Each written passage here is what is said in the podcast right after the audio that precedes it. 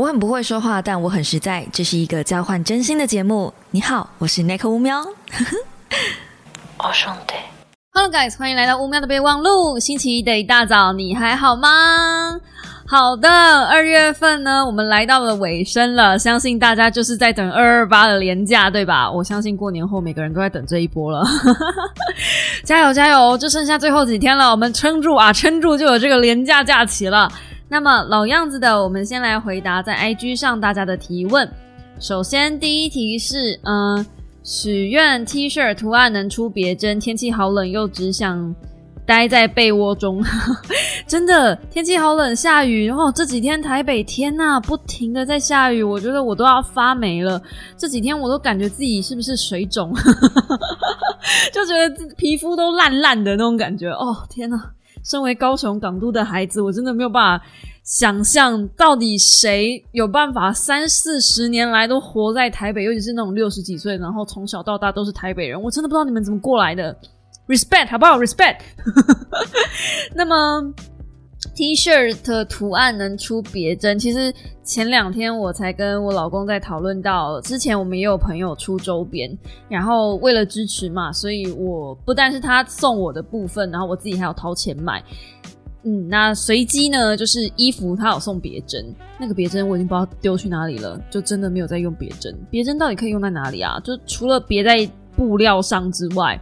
可是我的衣服我又不会别别针，因为别别针你就会插一个洞啊，那又不可能别在包包上，因为我的包是皮的，我真的不知道别针的用途可以干嘛哎，别针就是拿来弄丢而已啊，所以嗯，我还想过要出贴纸啦，然后贴纸感觉也是一个很微妙的东西，嗯，除了贴在笔电上，或是贴在冰箱上，贴在任何可能你妈会。生气的地方上，我不知道那个东西还可以拿来干嘛。就很多的周边其实都是相较之下感觉没有那么实用的。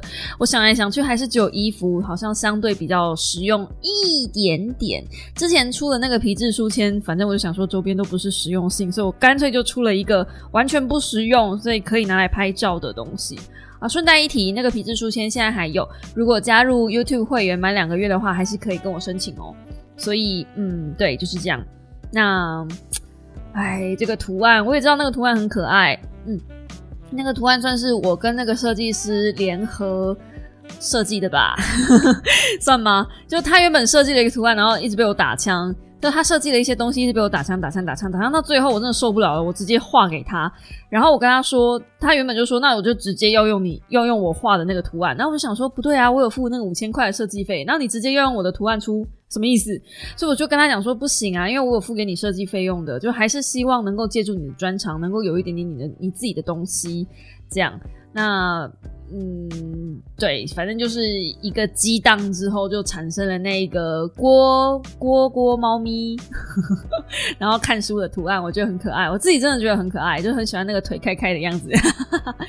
好的，嗯，下一题是，只是要谢谢乌喵推荐梦境百货，看到哭，真的超好看的，是不是？如果你还没有 follow 那个梦境百货，欢迎光临梦境百货那本小说的话。哎，人家已经二十几刷了，我们让他突破三十刷好不好？OK，虽然我一本都没抽成，跟我一点关系都没有，但是这种好书呢，我们就是要用金钱的力量去支持它，才有可能有第二集的翻译。那出版社呢，感受到这一波就是大家支持的热潮，第二集就会翻的比较快，那我们也才有第二集可以看，就是一个用金钱给予压力跟支持的概念，好不好？周边 T 恤也是这样子。当我发现小猫们就是很喜欢这种周边啊，我一直出周边，大家很喜欢的话，有支持的话，才会有额额外的比较多一点的不一样的东西出来，好不好？不然每次出周边我都要自己贴钱，有那么傻的吗？好的，第三题，最近看书会听什么音乐吗？我跟你们说，因为我在看书的时候，我脑袋里面是会画面的，就好像有一个人在念书给我听那种感觉，所以基本上我不太可能在看书的时候听有有文字的东西，比如说实况啦，或者是有唱歌、有歌词的音乐，那种东西其实都会干扰我思考。所以最近看书听的音乐，如果你想知道我平常看书都在听什么音乐的话，呃，加入 DC 群最拉到最底下，它其实是有一个可以听音乐的专区，只要输入对的关键字，好像是 Play 吧，就是一个城市语言，那那个机器人就会自动帮你播放平常我在听的音乐，真的就是那些，就是轻音乐啊，然后钢琴乐啊，风之谷啊，就是宫崎骏的那些周边啊，电影原声带啊，我基本上只听那些。嗯，非常非常无聊。但是如果我平常是逛街的话，就是一个完全不一样的音乐清单了。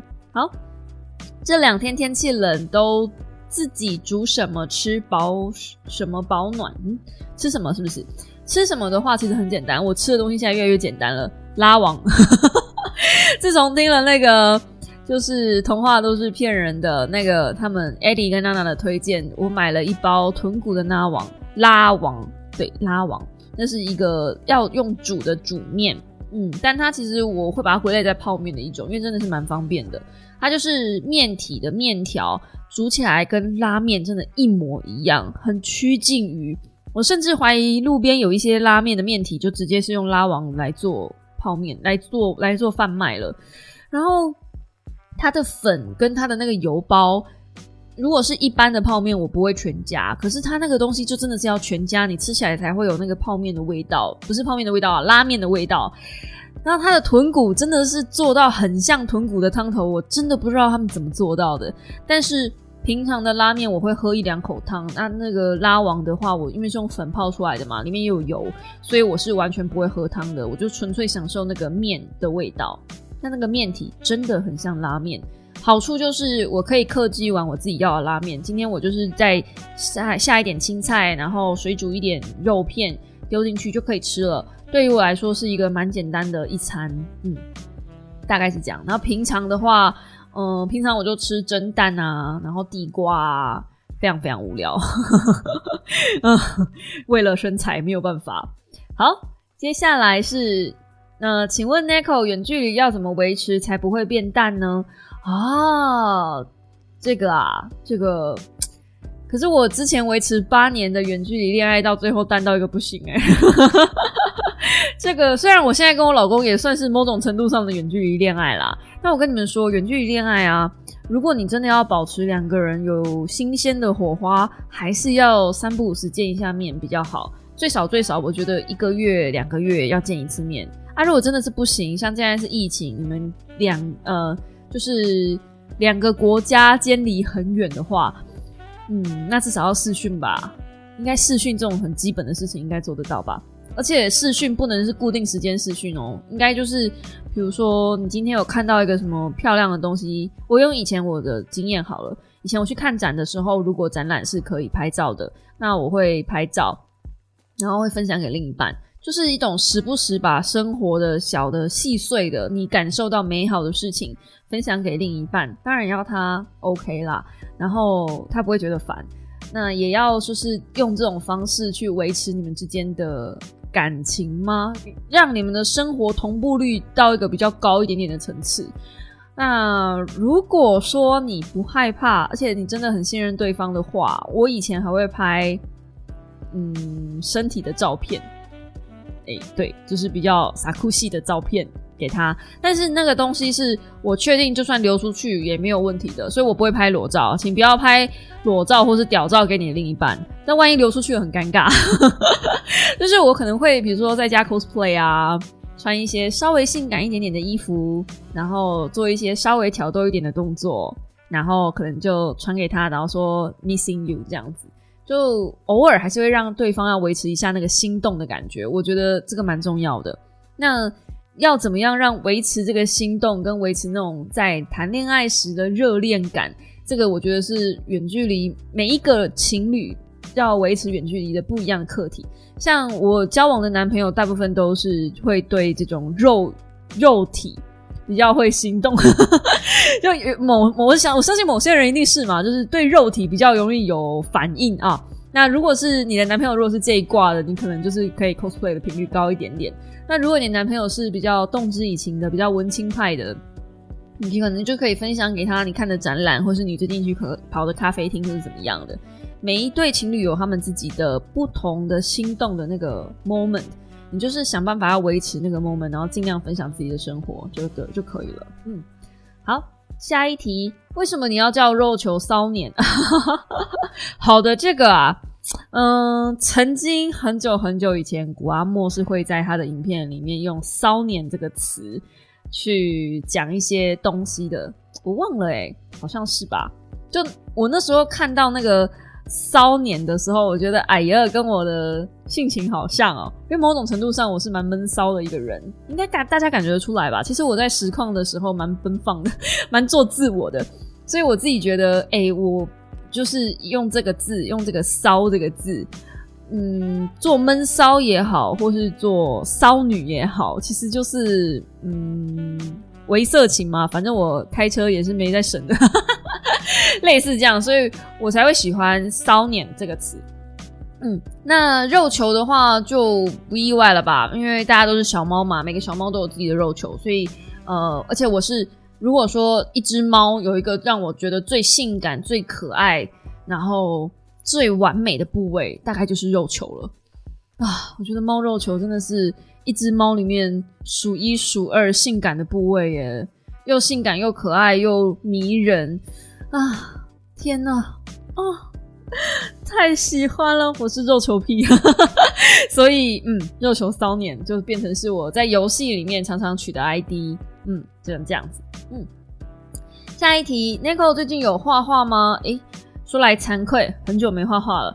这个礼拜基本上都是拍照地狱。我这个礼拜就是各种不停的在拍照，然后发现还漏拍了一些东西，明天早上还要再补拍这样子。我基本上这个礼拜都在嗯周旋一些平拍的东西。其实如果你们看我的 IG，有的时候去更新一些图或者是图文啦。嗯，如果是厂商的贴文的话，那些东西都是我自己拍的。我现在没有请摄影师了，因为我觉得就是自己拍比较能拍出一些我想要的感觉。然后自己拍还有一个好处是，我比较不会害羞，因为我发现我面对一个陌生人的时候，他拍不出我要的感觉，那我摆出我要的 pose 的时候，他也抓不到我的想要的味道，所以他就变成说他一直在控制我做出他想要的感觉，但我想要的感觉又不是他想要的感觉的时候。到最后，我自己在处理那个图文，我会变得非常痛苦，因为我可能在拍照的同时，我已经脑袋里面有图文应该要有的样子了，所以呃，自己作业会比较方便一点。那自己作业最后最最惨的结果就是呢。我会花相对多的时间在定时跟摆 pose，然后来回不断的重复。像我这两天在拍自己的呃周边嘛，就是 T 恤的一些图文，然后进电脑之后才发现有一些对焦的地方对不对，就是没有对在一个点上。我希望它可能对在衣服上，但它可能对焦对在草上面。唉，重拍，这就是重拍。嗯，所以最近没有画画，但是我蛮多拍照的。嗯，我还会出门拍照啊，就最近也有比较多出去散步走走。不过这几天都在下雨啦。嗯，对于我来说，拍照其实比画画更直觉。而且当初如果要不是东海没有摄影组可以选，我可能会选摄影组，而不是选油画组。我是一个比较喜欢用镜头说话，而非用画笔说话的人。所以对我来说，画画跟摄影是同一件事情，但相对来讲的话，比较之下，我会比较喜欢摄影。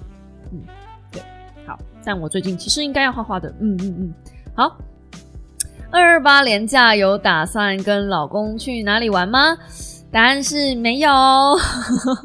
你怎么会觉得我们有连假的这个错觉？而且。嗯，做自媒体之后啊，越来越不喜欢在放假的时候跟人家出去人挤人。我们可以做，我们平日就可以出门啦。我们为什么一定要嗯跟人家挤假日呢？所以通常大家的假日，大家在呃就是玩乐的时候，就是我们在工作的时候。所以没有哎，没有打算要去哪里玩。而且嗯，可能我我不知道，我不知道那个大家听到这一支 podcast 的时候，应该是二十一号吧。二十二号是我们的结婚周年。嗯，我都不知道周年我们有什么计划，可能周年都没有什么计划，现在都自己靠自己。嗯，这个其实也有，嗯，连接到我今天想跟大家聊的一些事情哦。我们之后再谈，等一下再谈，等一下聊，等一下聊这个这一题哦，等一下聊。下一题，对于雨天还要出门的感觉如何？哎呀，就是繁杂啊杂。如果可以的话，雨天是我是不想出门的，但是嗯，有一些状况，雨天还是不得不出门的时候，就还是得出去啊。对啊，所以唉。啊，不然呢？怎么办呢？就是冷啊，烦躁啊，脚踝都是湿的啊，很烦哎。好的，下一题，最后一题喽。今年踏入三十岁了，突然好迷茫，总听很多人说三十岁应该有多少存款跟车啊，然后房子啊等等的，因为人家说三十而立嘛，所以才会有这个问题吧。那很久很久以前，嗯，很久吗？我记得我有在 Podcast 还是 IG 上问过大家，觉得三十岁的时候应该要有多少存款才算是正常呢？那那个时候我记得我自己投的是五百到一千万，嗯，那很多人都是投呃大概是三百到五百万，然后也有人说就是一百万吧。刚满三十岁的话，我觉得一百万是一个蛮基础的门槛。我不知道我这样讲会不会有一点压力太大哦。但是，呃，如果有听过的小猫就当做是复习啊，没听过的小猫就哎，这一集就是又给大家听了一下，就这个故事啊。当初我还没毕业的时候，就是正要毕业找工作的时候，我那一时候的男朋友问我说，要多久时间才能存到一桶金？因为他认为这是一个指标，而且在他那个领域，因为他是科技业的，嗯，算是一个门槛吧。就你要拼多少年，你才有办法存到第一桶金？那我印象很深刻，我那时候我自己算的话，我想我要四年才能拼到第一桶金。可是我男我那个时候的男友不是这一任，不是不是我现在嫁的老公。那个时候的男友他说他大概两年可以拼到第一桶金。那根据我后来的了解，其实他也不到一年就拼到一桶金了。他真的是一个很有才华、很厉害的人，而且是。也多亏有他啦，对，多亏有他才会造就我今天如此的铁公鸡的个性，然后对于钱如此的没有安全感的个性。因为你要想，那个时候就是跟他交往，然后八年都是跟这样子的人在一起，然后时不时就在问你，你要多少时候才能存到第一桶金？而且他每一分每一毫都约会都跟你算的斤斤计较，都是算到小数点第一位的那一种人。你都跟这种人交往了，你怎么可能理财会不强呢？就是。你赚的又没有他快，所以你势必只能靠很多小东西省啊！我真的是八年下来哦，就呃，你要说 PTSD 也可以啦，你要说是个性培养也可以啦，反正就真的是多亏有他，好不好？那嗯，我那时候就因为他的关系，所以我很快就存到我第一个一百万，所以我才会觉得说，三十岁了，如果连一百都没有的话，那是真的有一点点问题。可是我后来啊。认识了很多人，包含了认识了黑仔熊啊，然后在实况圈认识了这些朋友们啊，我才发现原来那个男朋友对于我，就是我的前任对于我的要求是多么的可怕的一件跟不合理的事，可以这样讲吗？就是一般正常人是没有办法在这样子的，就是可以延迟自己享乐的状态，而且。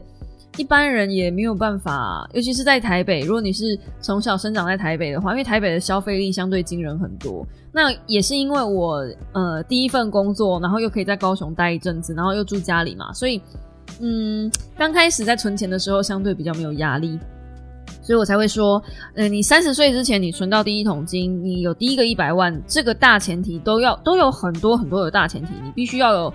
嗯，个性上的养成，然后你又可以吃家里、住家里、用家里，然后你还可以在一个相对优、相对比较没有那么压力的地方找到一份相对稍微好一点的工作。对，这这个真的是，嗯，尤其是现在大环境又不如我们当年了，真的要天时地利人和，我只能这样讲。对，那所以呢，我觉得，呃，这个压力你可以不需要去跟人家比较，因为。三十岁如果没有第一桶金，或是五十岁没有没有多少钱，或者没有什么样的成就什么的，真的不要给自己那么多压力。就是有一句话，我不晓得你有没有听过，每一个人有每一个人自己的时间轴。我有我的时间轴，那呃，也许听你听我这样子分享说，哦，那这三十岁没有第一桶金，压力好大哦。可是那是因为我的时间轴，我的生长背景跟我遇到的另一半，当时的另一半是这样子要求我的啊。所以我才有这样子的需求跟需要啊。可是如果你没有这样子的需求跟需要，你满三十岁了，但你没有打算结婚，当下没有打算结婚，你为什么要那么急着买房子？甚至我都觉得，最近我看很多的那个 就是房子的一些东西，我都觉得，甚至结了婚了，好像也没有必要这么急着买房子，因为东京的房子比台湾的还便宜。那表示这有很大的问题，这表示台湾的房价已经高涨到一个不可思议的地步啦。那如果你真的真的真的要买房，像我像我现在，如果我真的真的要买房的话，我会宁愿去买一间小一点点的，然后可能它未来涨幅是比较好，有有有看它未来以后的涨幅的，而不是呃很硬的去顶一个它的涨幅幅度可能已经没有那么大了，然后我还买不起的大房子。真的没有必要，而且，嗯，台湾的房价，因为你留的是简体中文，所以我不晓得你的所在地是哪里。但如果现在是以台湾来说的话，我真的越看越觉得台湾真的不能买，台湾只能买小房子，不要买大房子，买越大就是赔，也不是赔啦，就至少是呃那个那个钱，好，我用赔这个字有点有点夸张，但是我觉得。呃，如果钱放在那里，同样的钱放在那里，然后它没有一定程度的涨幅的话，我会觉得某种程度上对我来说就是赔了。嗯，好，那不要去跟别人比，就是每个人有每个人自己的时间轴。也许有些人有自己的规划跟那个想法，像对于我来说，呃，车子就很不必要啊，因为我不会开车，我买车干嘛？那我已经三十三岁，我甚至要三十四岁了。哦，到现在还没有小孩，那是不是以社会以社会的逻辑来说，是不是我这个年纪没有小孩又很糟糕？而且我老公都快四十了，他大我两岁嘛，所以就你要怎么讲呢？就你跟人家比比不完啦，而且你去跟社会期待比比不完啦，不要给自己那么多压力，真的没有没有必要。每个人有自己的步伐，用自己的方式走就好了。嗯。那今天要讲的这个题目呢，叫做“期待不如期许”，是我这几天从情人节之后开始有的一些，嗯，算是顿悟吧。嗯，因为那一天呢，情人节那一天，其实我很期待我老公会给我一些什么特别 special 的安排，但事实上那一天呢，我们就是去吃了一顿饭，没了。嗯，逛去去吃了一顿饭，然后看了一下笔电。嗯，然后没了，就笔电，笔电也是我自己掏钱啊，但是他也没有出任何一毛钱。然后，嗯，去逛了一下唐吉诃德，那老公很意外的买了一包拉王给我，因为我很喜欢吃豚骨口味的嘛，那一直买不到其他口味的，就那一天在呃唐吉诃德看到呃有酱油口味的哦。比全联贵了四十块，真的不要在唐吉诃德买，去全联买就好了哈。如果全联有货有看到的话，也可以买一下。嗯，他坚持坚称那个不是情人节礼物，好啦，那就更惨啦，就表示情人节我是没有收到任何礼物，像上面的物质上面的东西，然后就是去吃了一顿饭，但其实也很久没有跟老公两个人出去做任何像是约会一样的行动了啦。那一天就是跟他相处了一天。但是跟我的期待是有一些不一样的。我期待可能会，嗯，比如说有个花啊，或者是一点小东西啊。我还是我是一个怎么讲呢？过节需要有有一点小东西来纪念一个过节的。然后我看到那个东西，我就会想到哦，那一天他对我做了什么什么什么，然后去记去记得那一天。就我会需要一个小东西，类似纪念品这种东西。所以我出国其实是会买纪念品的人。任何一点点小东西，我都会让我带回去当年，所以我需要一个类似锚点的物品，物质的锚点去记得那一天发生了什么事。对，可是那一天就是什么事情都没发生。对于我而言，就是什么事情都没发生。那一天所有的行程，你放到任何一天都成立，这样。那你说我那一天失不失望？有一点，有一点，说真的有点失望。然后我就开始在在，因为现在看了很多心理学的书嘛，我现在开始会。往后退一步，我想说，为什么我会有失望这个情绪呢？就其实我也知道，八九不离十，绝对不会有东西。那为什么我会有失望这个情绪呢？那我们就来看哦，我们为什么失望这个情绪会是建立在首先你对这个人有期待，所以如果我对他没有期待的话，我是不是就不会失望？嗯，成立吧，合理啊，以逻辑推断来说合理啊。但今天这个人是我的另一半哎，我对他没有任何期待的话，这听起来是不是有点糟糕？老公，我对你再也没有任何期待了，你要做任何事情都可以哦，啾咪，这听起来实在是有点糟糕。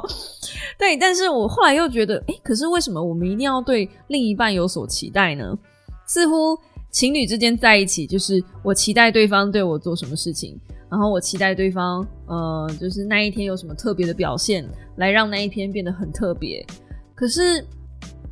你把期待这件事情加注在对方身上的时候，都是一些嗯不知名未知的选项。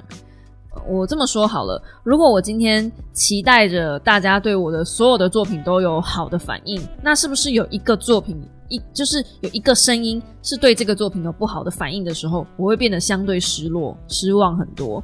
这就是为什么很久以前那些 YouTuber 在面对酸民的时候，大家的反应会如此激烈，然后甚至很多人会忧郁症的原因啊。就是我们没有办法去面对那种批评跟指教，就是因为我期待这是我呕心沥血花了那么多心思做出来的东西，理论上大家应该要鼓掌叫好啊。但事实上，所有人对于别人的期待，我今天不是讲只另一半，我讲所有人，就是你今天对你的朋友有所期待，或是你对你的家人有所期待，或者你对你的嗯孩子有所期待，这个期待都是建立在他的表现，而你不能控制。那么你会失望的程度就变得非常高，所以我今天不想要有那种比较糟的情绪，我不想要失望，我不想要失落，我也不想要对这个人有任何负面的呃反应跟呃应该怎么讲呢？就是那种比较不好的情绪的时候，我是不是只要对他不要有期待就好了？他做的任何事情，只要是嗯不违背社会道德伦理，理论上我就。可以睁一只眼闭一只眼，对吧？当然，嗯，我们也不会希望说对方就完全都不会对自己好啊，嗯，还是多少会希望对方对自己好的嘛。可是这种对自己好的，难道是因为你的期待的压力之下诞生的，而不是他自动自发的吗？我宁愿是后者，而不是前者。我不会是那种各种诸方暗示，然后最后他在你的呃暗示跟期待之下诞生的一个压力，最后送了你想要的东西。我宁愿是呃，我就对你没有任何期待，但你如果发自内心送我东西的话，很好；那如果没有的话，就算了。我们也能够好好的嗯吃一顿饭，然后过一天，也没什么不好。反正天天都是情人节。嗯，如果每一天。如果情人节那一天发生的事情放到任何一天都成立的话，那是不是表示我也可以把每一天都过得跟情人节一样？其实你这样用这样子的思考方式去想的话，你也不会给你的另一半带来太多压力。嗯，很多男生大概都会希望自己的女朋友有这种想法吧。我现在会觉得说，哇 n i c o 进步到成一个就是完美的女友了。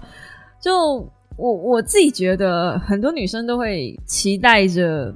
应该不止讲很多女生，应该是讲很多比较弱势的另一半都会期待着对方成为一个王子的形态来拯救你，或是骑士来拯救你。这不就是从小我们看的童话故事吗？啊，说到童话故事啊，我最近才把那个《库洛魔法使》重复看了一遍，我真的看不下去。我真的觉得小樱就是小樱这个人设真的很奇怪，就他明明就是嗯。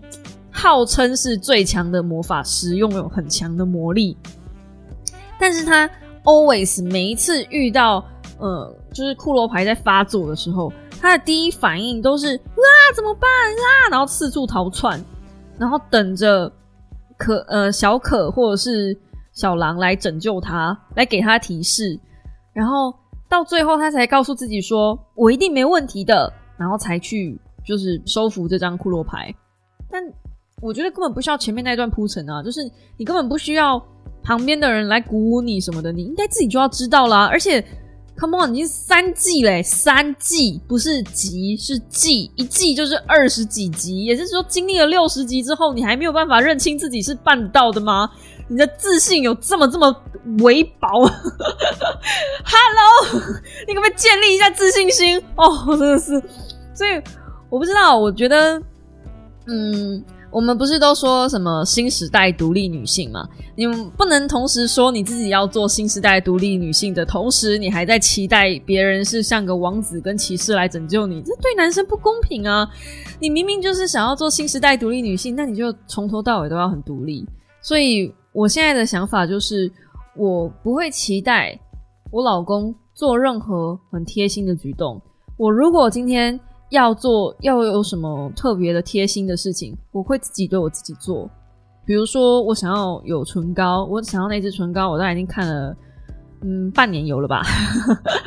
然后刚好我有一支唇膏过期了，就是干掉，完全彻底的干掉。还有人在问我那支唇膏就是什么色号的，我真的不好意思讲，那个色号大概都没有了，就是呃，Uniqlo's Blood 独角兽之血，嗯。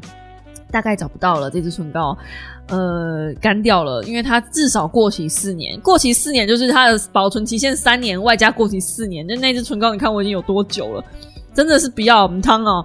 那放过自己，我就把那支唇膏丢掉了。那我觉得我只要淘汰一支唇膏，我就可以再买一支唇膏来补，这是我自己给我自己的一个嗯小小的承诺吧。因为我其实是很喜欢买东西的人，我是一个物质欲望非常非常高的人，那我就真的跑去一零一。然后去 YSL 挑了一支我自己纯色的唇膏，现在其实比较喜欢擦那种就是跟我唇色比较像的，比较没有攻击性啦。我自己觉得就是水润款，然后擦起来嘴唇会亮亮的，相对有气色一点点这样啊，低调然后又漂亮，而且是 YSL 的，我自己还刻名字在上面，我心情就很好啊。就为什么一定要期待男生送礼物给你？你为什么不能自己送礼物给你自己呢？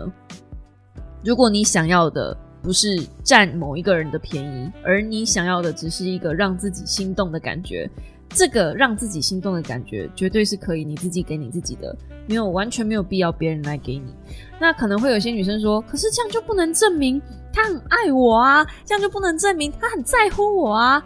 如果一个人的在乎是建立于他有透视的能力，或是通灵的本事，能够知。能够在你还没有说出口的时候就猜中你想要什么礼物的话，我建议你就是跟催眠师或是通灵师交往可能会比较快一点点，因为大部分的直男是没有这个能力的，因为说大部分的人类是没有这样的能力的，所以你与其去期待这种事情的发生，而且总是失望的话，那不如把这个东西交给你自己，或是直白的跟对方讲说，我今天就是要你送我什么东西。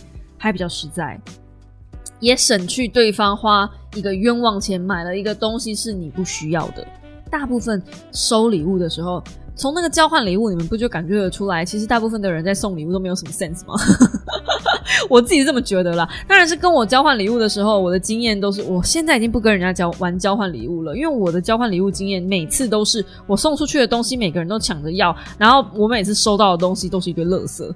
就是那种我会尴尬笑的那种东西，所以何必呢？就是你没有需求去送，你没有那个送礼物的 sense，或是收礼物的 sense，那你就不要去期待别人也会有这样子的等级跟你知道嗯品味吧，还是自己送自己吧。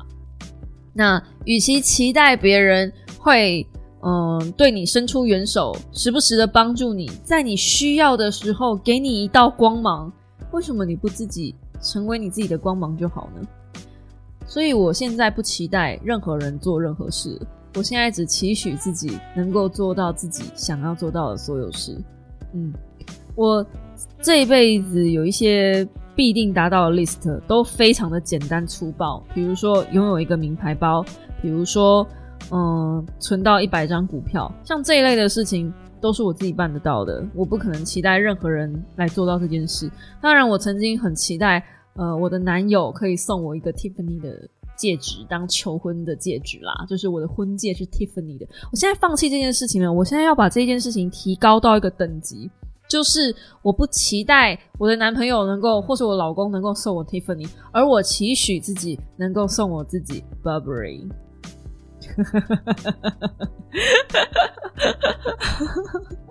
嗯，我是为了押韵才说 Burberry 的。其实我想要宝格丽啦。最近一直在看宝格丽的戒指。哎呀，这就是我们下一阶段的 今年今年的那个生日礼物我已经挑好了，就是一个宝格丽的戒指，怎么样？我还在想要项链还是戒指呢？嗯，哦，好像是戒指比较好呢，但是项链比较实在。还在看，还在看啊！这个反正就是我今年想要买一个宝格丽送自己，嗯，如此的虚荣浮夸，对不对？但是实在，就是每一年送自己一个好一点的礼物。而且啊，我跟你们说，再偷偷跟你们讲一个小秘密，我去年买的那个就是在频道上开箱的那个 LV 包，我去年下标就是收到的时候，官网的价格是十二万整。那今年呢，那颗包已经涨到十四万九了，也就是说，我啥都没干，我就是把它买进来而已，我就现赚两万九。嗯，对，就是这样。所以名牌包啊，这个买的好呢。哼，还是会你知道的，就是跟投资一样，我自己觉得是一个蛮厉害的事情啦。哎，其实我从以前到现在都这样哎，我买耳机也会涨，然后我好像买什么三 C 产品，然后过一阵子去看，就那个三 C 产品也会涨价，很奇妙吧？所以我觉得，嗯，这个宝格丽会是我下一个目标，应该是没有错的。是不是买这东西也要跟着我买？哎，我真的觉得买名牌包也会涨价这件事情真的很神秘哎。虽然我不会把它拿出去卖，就是因为那个是我自己要用的东西啊。我我卖掉我还买什么？就是我还用什么？对。但是想到自己的投资，应该说自己身上用的东西，然后也能涨价，然后随之的水涨船高，我就开始觉得，嗯，真的哎，不要买一大堆杂牌的东西，不要买一大堆里里扣扣的戒指、项链，有的没的。不如忍着，然后痛一次去买一个好一点点的东西，那品牌价值也会随之着让你的钱不要跟着贬值，让你的物质生活也不会跟着贬值。我觉得蛮好的啊，不晓得我这个理论是不是对的？哎，讲到后来怎么歪楼了呢？反正我要讲的是，嗯，期待着别人去对自己好。不如期许自己能够有能力为自己好一点。那我现在呢？今年二零二二的目标就是我把这个期待放到自己身上，变成一份期许。然后我发现这样子，嗯，心情跟整个就是眼界吗？看事情的角度吗？也会不太一样，就宽心很多。然后我也觉得，因为这样子的关系，情侣之间的吵架，就我跟我老公之间的吵架也少了很多。嗯，然后我自己也独立了很多。我不晓得这算不算婚内失婚的一个现象，但是，嗯，至至少我自己看那个婚内失婚的十点规则，我好像吻合其中一些部分吧。可是我不觉得，因为这样子我就过得比较不好。甚至我有觉得，因为这样子，我有比较多自己的个人的时间，然后也变得比较独立，甚至变得比较圆融吗？就成长了很多啦。可能有些人会不这么认为，但我真的是这么想的。可能有些人会觉得说，这样子根本就没有必要结婚啊啥的。但是我真的觉得，每一段婚姻带给每一个人的课题都是不太一样的。那至少到目前为止，我觉得虽然。嗯，走来很痛苦，一路来你们都看得到，但是，嗯，我觉得我长大了，嗯，而且我觉得我跨过去了，就是那那一份煎熬，我已经跨过去了。那也因为这样，我得到了这个结论，然后我现在在这里把这个结论带给你们，希望大家就是不需要通过我那个幽暗的黑谷之后，才需要才能学到这件事，而是现在你就可以学会试着体会这件事。当然，这非常非常难，因为我是经历了许许多多次的失望之后，我才发现，嗯，不要把期待放在对方身上，而是放在自己身上。这个结论，对。当然，嗯，你可能会觉得说这样要经历过很多的心碎，什么很可怜的。但是我跟你们说，真的没有，真的不会可怜。当当你一旦这样子的时候，你们两个人之间的关系，情侣之间的关系，才能得到一个相对正常的平衡。要不然的话，如果一个人永远都在期待，然后另外一个人永远都在付出，总有一天，就就算不是现在，总有一天一定会失衡的。那个一段，那个一直不停的在吻合期待的人，一定会到最后很疲惫，然后很就是无无法自容，无无地自容，没有一个安身立命的地方。那就算这样子的关系走到最后，呃，那个一直在吻合期待的人也会，嗯，心理上多多少少会不那么平衡吧。嗯，我是这么觉得的啦。哎呦，怎么讲？后来有点有点深呢啊，有点深啊。好，最后就是跟大家稍微说一下这个，呃，如果没有意外的话呢，二月二十二号是小猫日，然后也是我跟我老公周年的日子，但是这跟你们没有关系。那跟大家比较关系的是小猫日嘛，猫猫日那一天呢，我的衣服的周边应该理论上会出现预购的网址了。嗯，然后。小猫只要有加入我的 YouTube 会员的话，是可以领一组折扣码的。那这个折扣码我会发在 YouTube 会员的社群专区里面。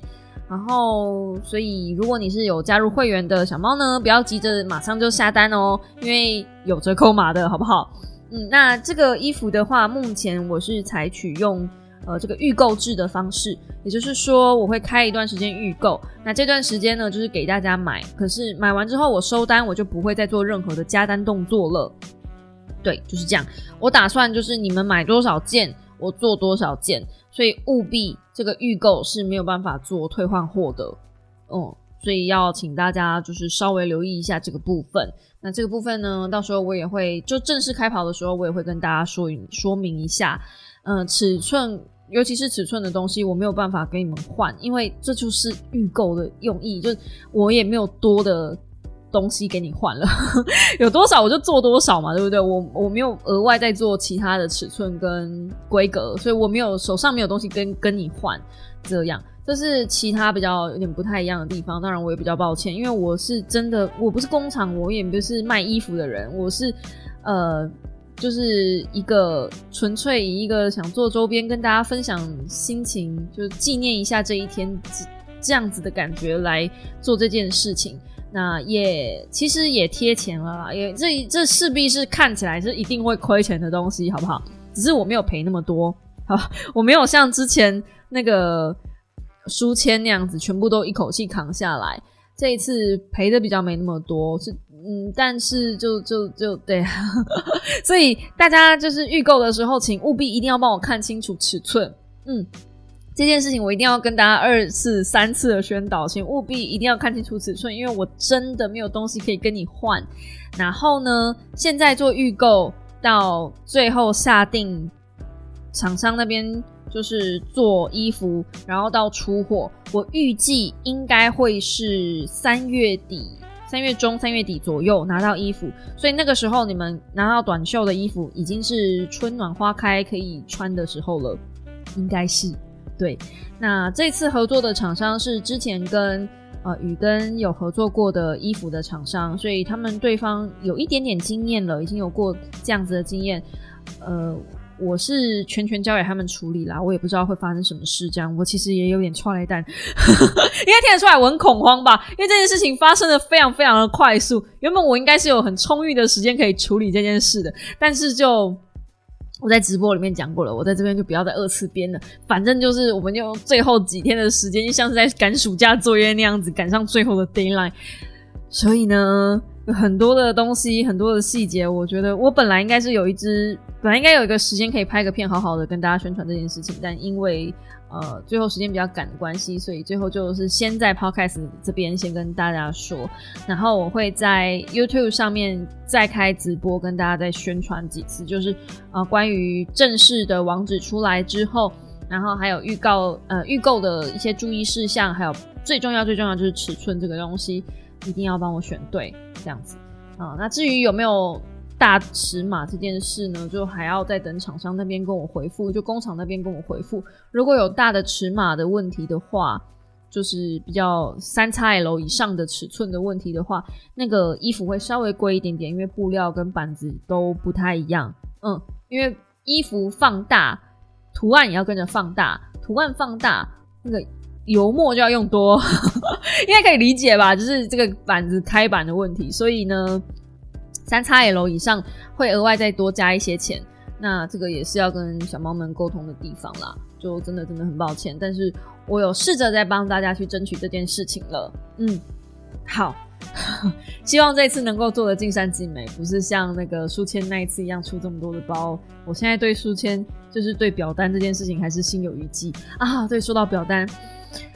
呃，因为厂商这个部分，他们没有办法出海外的小猫的部分，所以海外的小猫如果要跟我买，就是如果想要预购这个周边衣服的话呢，到时候我会开一个表单给大家。然后我这边统一收集了数量之后，我再去下单，所以等于是我作为一个代购，帮海外的小猫们代购我的周边。对，所以到时候海外的小猫是填写表单的部分。那海外的小猫呢？呃，因为没有你们不是透过系统去买的嘛，所以没有办法用这个三十块的折价券。这个我也帮你们想好了，到时候三十块的折价券我直接折扣在运费里面。对，所以有输入这个，嗯，就是海外的小猫，因为本质上你们已经要自己自付一个运费了，运费到时候我没有办法帮你们出，呃，所以海外的小猫已经会比别人贵一点点了。那在运费的部分，我就会直接折扣。所以海外的小猫，不管是不是 YouTube 会员，我都直接先折运费，从运费那边直接扣三十，我觉得这样子比较快一点点。对，所以希望就是呃，国内的小猫不要觉得说啊，那这样子人家就便宜三十块自动哦，不是会员也可以哦，不是会员也可以便宜哦，不是你们要想，人家已经先多付可能一两百块的运费了，所以运费那边我还要再去问邮局，大概寄衣服寄那个包裹大概这样子要多少钱这样。可能是个一百二十块跑不掉。